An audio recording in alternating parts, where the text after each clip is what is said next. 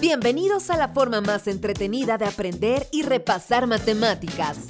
Esto es Ast con el profe Sergio Ruiz. Prepárate porque ya comenzamos un nuevo episodio.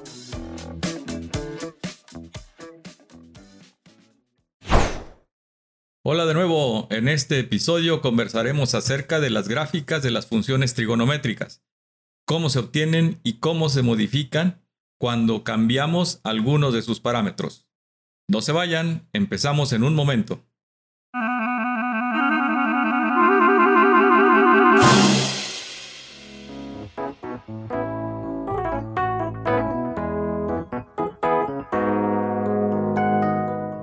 Tal como sucede en cualquier otra función, las funciones trigonométricas pueden graficarse para trazar la gráfica de una función trigonométrica debemos tomar el valor de los ángulos, generalmente expresados en radianes, y calcular el valor correspondiente para la función trigonométrica. Por ejemplo, si tenemos el ángulo de pi en 2, pues calculamos el seno de pi en 2 y ese valor resultante lo colocamos en una gráfica. Igual que cuando tenemos una función, esto lo hacemos igual y le damos valores a la variable independiente para saber el valor correspondiente de la variable dependiente.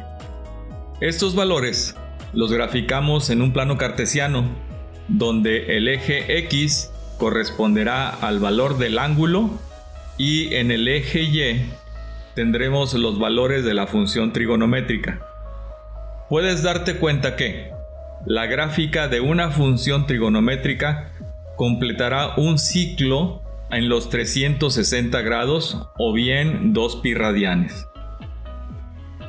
Vamos ahora a ver cuáles son los elementos de la gráfica de una función trigonométrica y hablaremos de dos de ellos. El primero es la amplitud.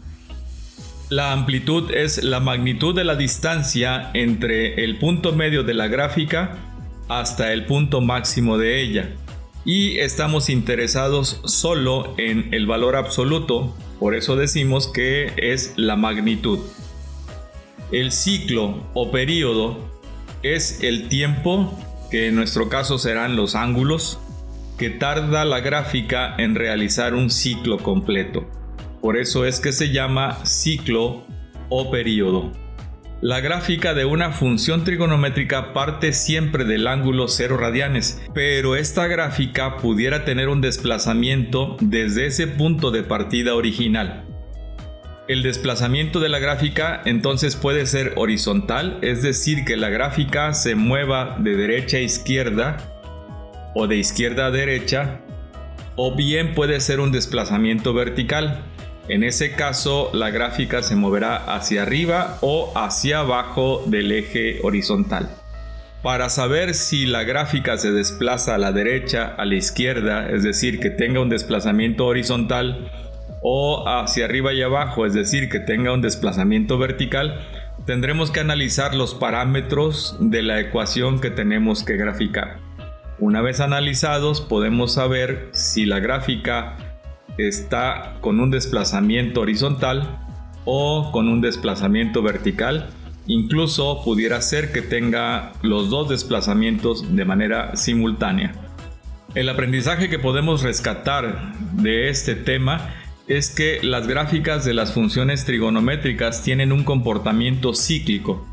Y sí, estas gráficas son de gran utilidad en aplicaciones en la vida cotidiana por ejemplo en el estudio del sonido o en el estudio de la actividad eléctrica del corazón o en el monitoreo fetal, por mencionar solo algunas de ellas.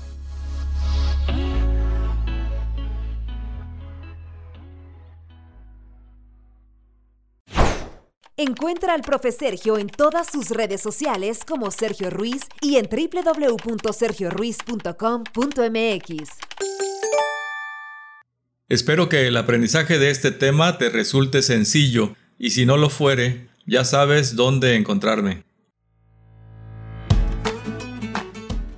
¿Ya ves que las matemáticas no son difíciles? Sigue aprendiendo. Suscríbete y no te pierdas el siguiente episodio.